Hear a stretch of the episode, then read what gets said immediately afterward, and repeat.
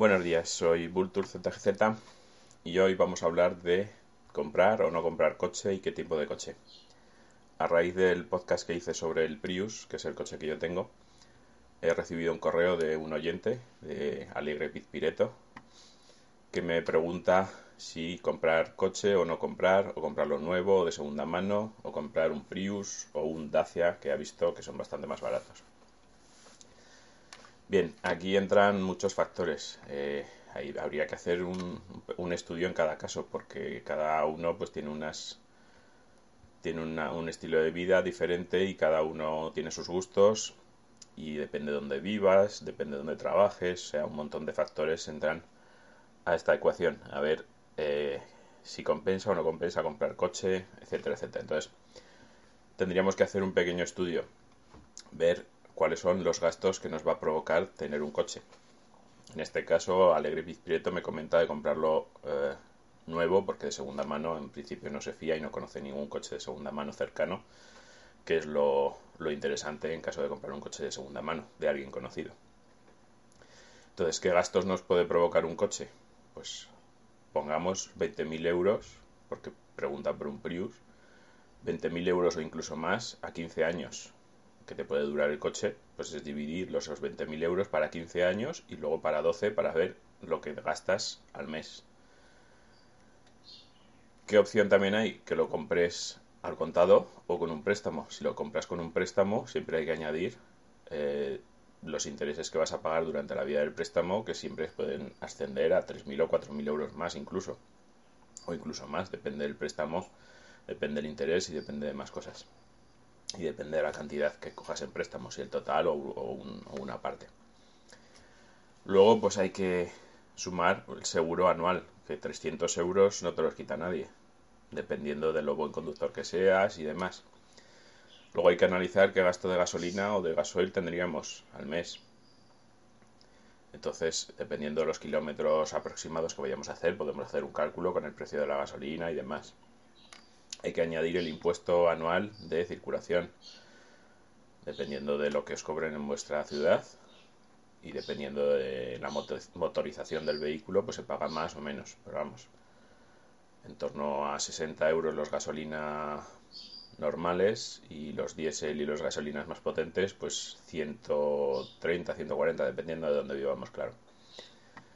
Luego hay que contar el mantenimiento que hay que hacerle a ese vehículo, porque normalmente una revisión anual siempre es recomendable, más luego, pues todo lo que pueda venir de ruedas, frenos, etcétera. Aquí también hay que contar un poco, pues, eh, los kilómetros anuales que se vayan a hacer, el tipo de, de uso que se le va a dar, si es carretera, si es todo ciudad, etcétera. Entonces, contando todo esto, y por lo bajo, he hecho una estimación más o menos repartiendo todos estos gastos al mes, he hecho una estimación por lo bajo que pueda ser de 150 euros al mes. 150 euros al mes los vas a dedicar para el coche exclusivamente. Eso sin contar si pides un préstamo para comprarlo, sin contar si necesitas o quieres tener un garaje para que el coche esté eh, bien y que no le den golpes en la calle y que no le puedan hacer nada. Entonces los gastos todavía se, van pues a 100 euros más, dependiendo de dónde vivamos. Pueden ir entre 50 euros un garaje o 100 o incluso más, depende de dónde vivamos. También hay que contar que nos pueden poner multas. También hay que contar que donde, depende de dónde vivamos o depende de dónde vayamos, vamos a tener que dar vueltas para aparcar, que eso también es tedioso. Entonces, hay que ver todos estos factores. Y hacemos haciendo cuentas rápidas, pues eso, mínimo, mínimo 150 euros al mes vas a pagar por tener un coche nuevo. Con 150 euros al mes puedes, depende de dónde vivas, ya digo que esto depende de mucho de tu forma de vida, depende de dónde vivas, depende de dónde vayas a trabajar, si vas dos veces al día o cuatro, o sea, dos viajes o cuatro, depende de si vas a hacer otras cosas, pero bueno, con esto podemos, con 150 euros al mes como mínimo, podemos tener un abono de transporte de mm, bus o metro o, tranvía o lo que sea. Podemos tener un abono eh, que en muchas ciudades eh, hay bicicletas de ayuntamiento. y nos queda bastante dinero al mes para coger taxis pues en, en ocasiones especiales. También hay que barajar los precios que en, tu, ciudad tenga los abonos de transporte, los taxis, la bicicleta si la hay, etcétera. Entonces hay que hacer un pequeño estudio económico a ver si nos compensa dependiendo de nuestro uso. Claro, no es lo mismo vivir en una punta de una ciudad grande y tener que ir a la otra punta, que entonces un taxi o un nos puede costar bastante o o, si tenemos que hacer dos viajes al día o cuatro, etcétera. Hasta aquí un poco los factores económicos, pero también hay factores personales. ¿Cuánto cuesta ir de una, como me dice este chico, cuánto cuesta ir a trabajar en, autobús o cuánto te puede costar en, coche? Me, dice que, que vive en a que él trabaja a las afueras, entonces tiene una hora de, de tiempo hasta ir al, trabajo. En coche a lo mejor se le, podría, se le podría reducir bastante. Entonces también hay que valorar estos, factores de tiempo que te ahorras en ir y volver, de si son dos o cuatro viajes, eh, claro, son más tiempo si haces cuatro viajes. También hay que valorar si solo lo usas en ciudad, el coche, o si por lo que sea, pues los fines de semana te vas regularmente fuera de tu ciudad, a un pueblo, o, tienes un apartamento en la playa y vas cada dos por tres, o si utilizas el coche para vacaciones. Todo esto hay que valorarlo, claro. Si, si me dices que, que solo lo vas a usar para ir a trabajar y poco más, o para ir de compras y poco más, pues a lo mejor no compensa. Pero si me dices que casi todos los fines de semana te vas a un pueblo, a tu pueblo y está a 100, 150, 200 kilómetros de donde vives, y que te vas regularmente de vacaciones o varias veces al año, o que tienes un apartamento en la playa y vas varias veces al año y tal, pues claro, a lo mejor sí que compensa tener un coche. También hay también está la opción de que eh, seas una familia y haya dos coches o pudiera haber dos coches en la familia, un coche principal. Entonces la opción de comprar un segundo coche ya no es tan, tan tan buena porque eh, con el primer coche ya lo tienes para vacaciones, fines de semana, etcétera, etcétera, y el segundo coche que solo lo utilizarías para ir a trabajar y poco más, se puede sustituir, como digo, por un abono de transporte, una bici si eres joven y te gusta ir en bici, incluso uso de taxis en ocasiones especiales o, que necesites ir rápido a un sitio o cosas de estas. Otros factores, eh, esto es como el anuncio del BMW, ¿te gusta conducir? Si te gusta conducir, eh, siempre vas a tener ahí el deseo de tener tu propio coche y poder hacer lo que te gusta y conducir y demás. Si conducir te da un poco más igual o eres de los que tienes coche simplemente porque es un, un aparato que te lleva de un sitio a otro, pues a lo mejor esta opción eh, no es tan buena. Por eso, porque luego aparte, pues eso, eh, llegues al sitio que sea de tu trabajo, de tu casa, aparca, aguanta a los demás conductores, que se te crucen, qué tal, atascos. Eh, no es lo mismo ir en un atasco en un autobús que vas con tu música, tú lo que sea, que ir conduciendo. No es lo mismo que se te crucen y que tú conduzcas o ir en un taxi o ir en un autobús. No es lo mismo eh, muchas cosas. Entonces, todo eso son factores personales de, tu forma de ser o, o, o, es lo que te gusta. Entonces hemos visto todos estos factores económicos, eh, si compensa todo el estudio económico que, conlleva tener un coche, los gastos y qué puedes hacer con el dinero mensual que te, gastaría tener un coche, eh, para qué te da. Eh, entonces habría que hacer ese estudio y luego también mirar un poco los pros y los contras de tiempo que puedes perder en transporte público o el tiempo que puedes perder en tu propio coche si te compensa o no, si usas el coche para fines de semana o no, etcétera, etcétera. Todo esto habría que hacer un pequeño estudio para cada uno. Y luego ver si compensa comprar un coche o no comprarlo.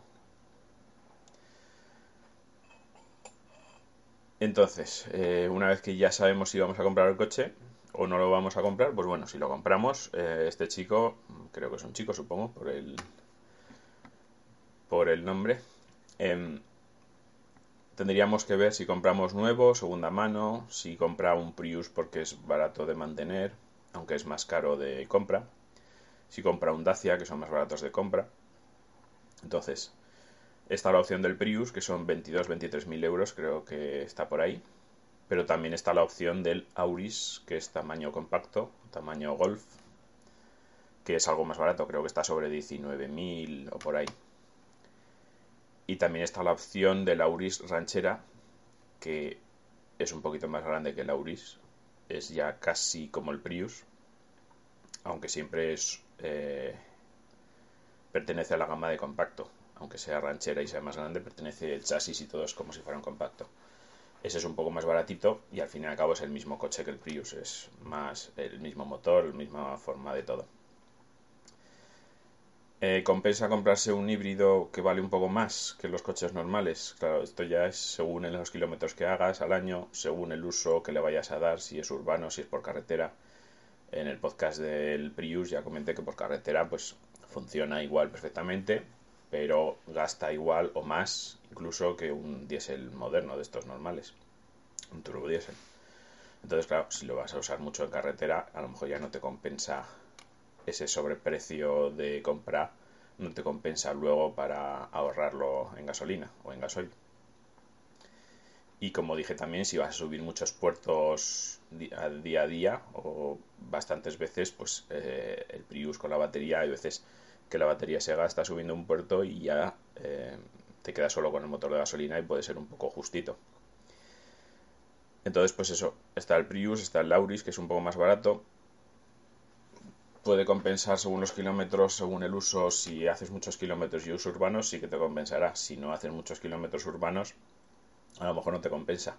Te puede compensar por la opción de que te guste el concepto del coche, que contamina poco, que tiene mucha comodidad, que es muy fácil de usar, que es automático, que no cambia, que no pega tirones, que es silencioso. Te puede gustar ese, esa opción del coche, aunque sea un poco más caro, pero te gusta ese concepto de tener un coche más avanzado, porque la verdad es que eh, después de llevar un tiempo, bastantes años conduciendo el Prius, me pongo a conducir cualquier coche normal con marchas o diésel o lo que sea, y la verdad es que es todo un atraso porque eh, te pones a cambiar el ruido que hace el motor, eh, el tener que estar pensando qué marcha tienes que meter cuando quieres salir deprisa detrás de un autobús, eh, detrás de un coche que para, es que es todo un atraso. En el Prius no te, no te preocupas de nada, le pegas un pisotón y sales en cualquier situación rápidamente sin, sin muchas...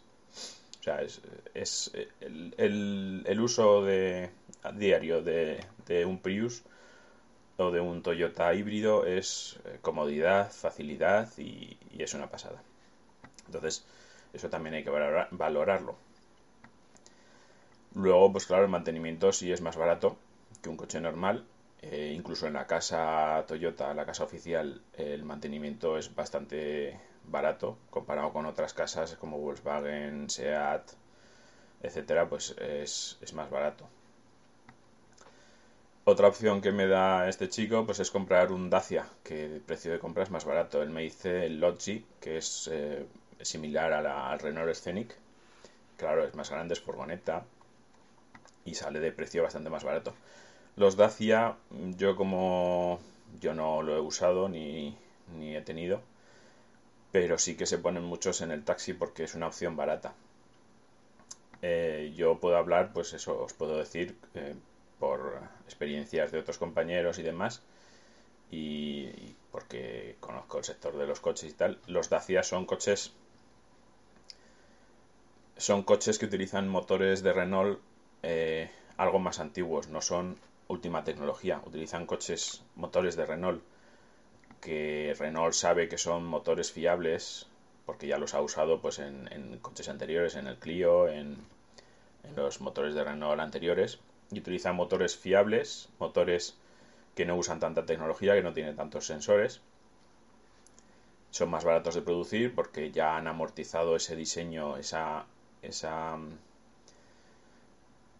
ese dinero que han invertido en investigación y desarrollo Renault en los motores cuando son nuevos, pues estos motores como ya los han montado en su gama de Renault, pues ya, ya están amortizados en cuestión de investigación, con lo cual son motores que son baratos de producir porque ya tienen las líneas hechas, ya han amortizado la investigación, ya han amortizado todo, entonces son motores que tienen ahí, que son más antiguos, que funcionan bien, que saben además que son fiables porque ya llevan unos años en el mercado en otros modelos. Los chasis y todo lo demás pues es lo mismo, son, son chasis algo más antiguos que saben que funcionan bien, que no dan problemas, que ya están amortizados, por eso la marca Dacia es más barata. Por eso y porque utilizan materiales por dentro, pues eh, los salpicaderos, los, materiales de las puertas, pues son todo materiales un poco más, más normales, más, más baratos. Entonces, en todo eso es en donde se ahorra dinero, pero comprar un Dacia no significa que sea un mal coche. Es un coche más barato, con peores acabados, pero sabes que es un motor fiable, que no te va a dar problemas y que, que funciona bien. Entonces, también, eh, no sé si lo habrá visto este chico, eh, hay una opción de comprar un Dacia Logan, que el Logan es un poco más pequeño, es un coche normal, y ese ya se ve un poco más eh, cutre, si pudiéramos decir, pero también está la opción de ese, ese Logan en formato ranchera, no sé cómo se llama exactamente, pero es el Dacia Logan ranchera, que ya es un poquito más grande porque el Logan normal es un poquito pequeño ese Logan Rancher es un poco más grande y si, me, imagino que será más barato que el Logi, que es más grande, que es más tipo monovolumen y furgoneta y que además también consumirá más al ser monovolumen. Entonces, eh, que lo mire y que, y que a ver si le gusta. Eh, todo esto son opciones, ya digo, cada uno es tiene su forma de ser, su forma de lo que le gusta, los gastos que pueda tener en su ciudad, los gastos, la forma de moverse, etcétera, etcétera. Todo esto hay que hacer un estudio personal y ya está. Eh, otra opción, comprar un coche de segunda mano, pues eh, yo por lo que veo y lo que oigo y demás, pues hay mucho timo por ahí en compraventas y tal, pues eh, incluso en particulares. yo personalmente, mi opinión es que un coche de segunda mano o te compras un coche de segunda mano muy barato, muy barato, de estos de mil, dos mil euros para salir del paso y dices, bueno, si me sale malo, pues tampoco es mucho problema. Pero comprar un coche de segunda mano y gastarte ya 8 o 10 mil euros o 6 mil o los que sean, yo personalmente no lo haría porque hay mucha mucha desconfianza en que la gente no te venda un coche que ya ha tenido un golpe gordo y luego te va a dar problemas o que le ha bajado los kilómetros o muchas cosas de estas. Entonces, solo lo compraría en caso de que fuera un coche de alguien conocido, que sé que lo ha tratado bien, que no ha tenido golpes y que, y que puedo confiar en él. Si no, en mi caso particular yo no lo compraría. En caso de que quieras mirar un coche de segunda mano o alguien quiera mirar un coche de segunda mano, porque este podcast pues, puede, puede valer para mucha gente, en Foro Coches, que es un, un foro de internet muy conocido que empezó hablándose de coches, era un foro de coches, pero al final allí se habla de todo, es el foro universal prácticamente. En Foro Coches, en la sección de motor y de compraventa, hay unos cuantos hilos que están puestos con chincheta, que son los importantes, que son los primeros hilos que salen en el foro en el que se habla mucho de compras de segunda mano, eh, experiencias de compraventas, experiencias con particulares. Se habla también de qué es lo que tienes que mirar. Hay un hilo muy, muy bueno que es eh, cuando vas a comprar un coche de segunda mano, que mirar en el coche para saber si, si le han quitado kilómetros, si es más viejo, si no, si se ha llevado golpes. O sea, es un hilo muy completo y muy bueno que hay mucha gente que aporta cosas que tienes que mirar cuando vas a comprar un coche de segunda mano eh, mirarlo con lupa por todos los lados y te dicen exactamente qué es lo que tienes que mirar. Y hay, pues eso, hay muchas, eh, hay varios hilos interesantes de si vas a comprar un coche de segunda mano, qué es lo que tienes que hacer, cómo lo tienes que hacer, eh, pasos a seguir. O sea, es, es, un foro que está, está muy bien en caso de querer comprar un coche de segunda mano. Aunque ya os digo, yo un coche de segunda mano, si no es o es de los baratos baratos para salir del paso y poco más, por, ejemplo, alguien que quiera comprar un coche recién sacado el carnet y quiere comprarse un coche barato barato para empezar, tenerlo un par de años y ya está, y luego comprarse uno decente. Pero un coche un poco más de dinero, si no es conocido, yo no lo compraría. Pero bueno, siempre hay opciones y cada uno puede tener un presupuesto más grande, más pequeño, lo que sea. Entonces, hasta aquí lo que tenía que comentar. Ya digo eh, a este chico que me ha mandado el correo, Alegre Pizpireto, que se escuche otra vez el podcast si quiere y vea todos los gastos que puede conllevar un coche. Si no lo tiene claro porque me dice que todavía no ha tenido ningún coche y quiere comprarse o no su primer coche. Si me quiere preguntar alguna cosa que no, que, no le haya quedado clara o qué tipo de, de, gastos puede conllevar ciertas cosas del coche, del mantenimiento o tal, eh, que me mande un correo que, que le contestaré que le contestaré lo que las dudas que tenga para hacerse que se haga ese estudio y que se pregunte pues eso si le gusta conducir si lo va a usar para fines de semana vacaciones. También está la opción de si solo vas a hacer unas vacaciones o, te vas a ir muy poco por ahí está la opción de alquilar un coche para esas ocasiones o sea con esos 150 euros mínimos que se pueden convertir en 250 300 fácilmente ver si nos compensa ahorrar un poco esos euros al mes y el, cuando lleguen las vacaciones nos vamos una semana a donde sea, te vas, alquilas un coche que una semana no te sale muy caro y al final, al final del año ahorras dinero.